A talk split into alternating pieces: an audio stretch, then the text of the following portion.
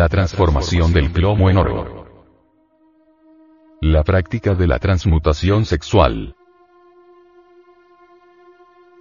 Hasta donde nosotros hemos investigado. Indoamérica, Asia, África, Europa, etcétera, etcétera.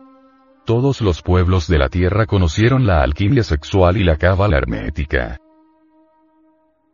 Los alquimistas de la Edad Media hablaron de la transformación del plomo en oro, o sea, de los metales groseros en metales finos, que indica la transformación de lo que somos ahora, animales intelectuales, en hombres reales. Los artistas regios de San Agustín, Huila, Colombia, no fueron una excepción como lo señalan sus estatuas. Estas estatuas son tan valiosas, que jamás volverán a ver otras. ¿Quiénes serán capaces de hacerlas con conocimiento de causa? Cada una de ellas es un libro de piedra, que habla por sí misma de la grandeza de Dios y de su creación. Cada estatua es anterior a la época de Jesús de Nazaret. Son antiquísimas. El origen es Atlante. Esta estela es una pieza teológica muy bien adornada.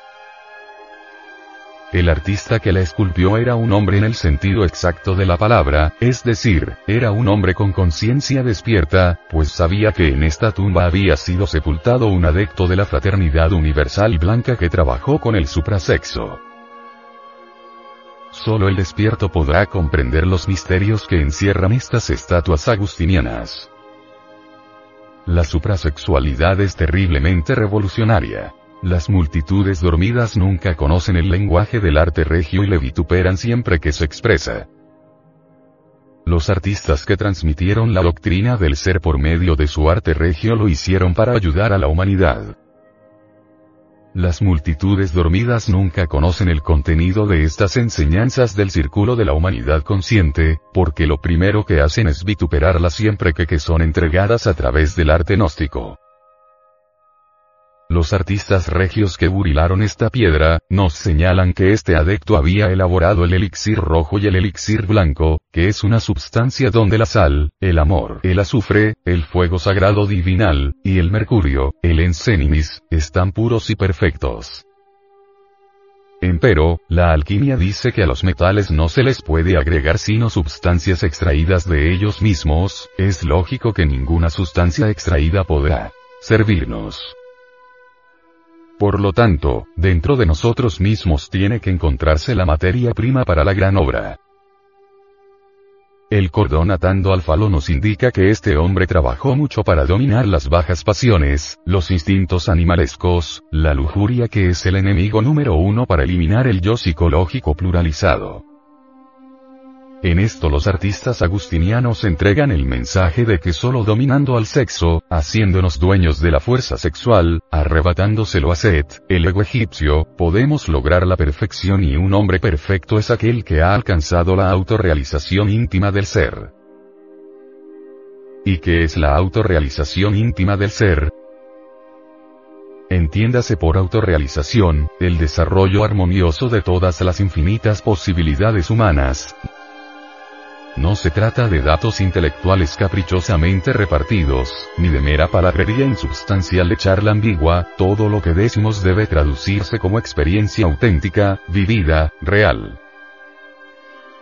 En nombre de la verdad declaramos solemnemente que el ser es la única real existencia, ante cuya transparencia inefable y terriblemente divina, eso que se llama yo, ego, mí mismo, es meramente tinieblas exteriores, llanto y crujir de dientes.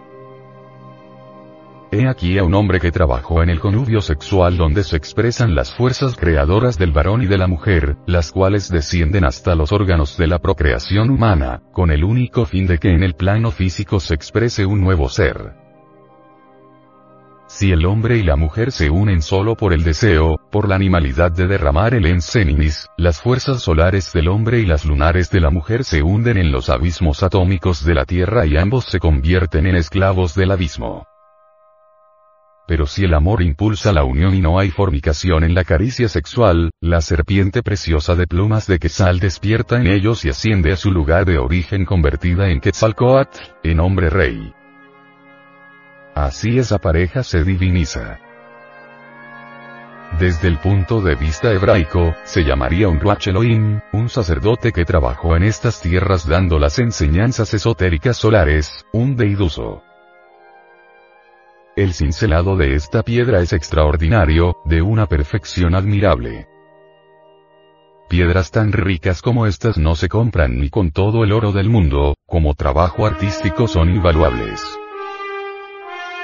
En resumen, es una piedra solar que nos dice que solamente con el trabajo en la novena esfera, el sexo, donde se gestan mundos, hombres, bestias, y dioses, y con una voluntad de acero, sufriendo espantosos sacrificios, se puede llegar a la cristificación. Si el varón y la mujer no trabajan en la novena esfera, jamás alcanzarán la cristificación.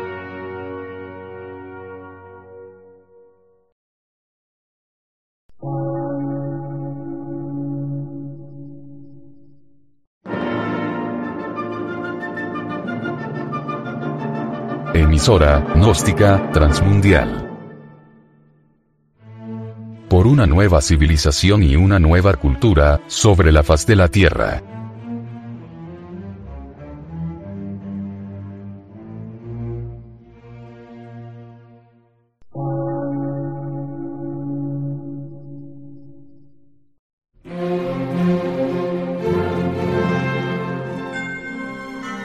Medio de radiodifusión. Científico, artístico, místico y filosófico. De la Asociación Colombiana de Centros de Estudios Gnósticos, Antropológicos, Psicológicos y Culturales. A. C.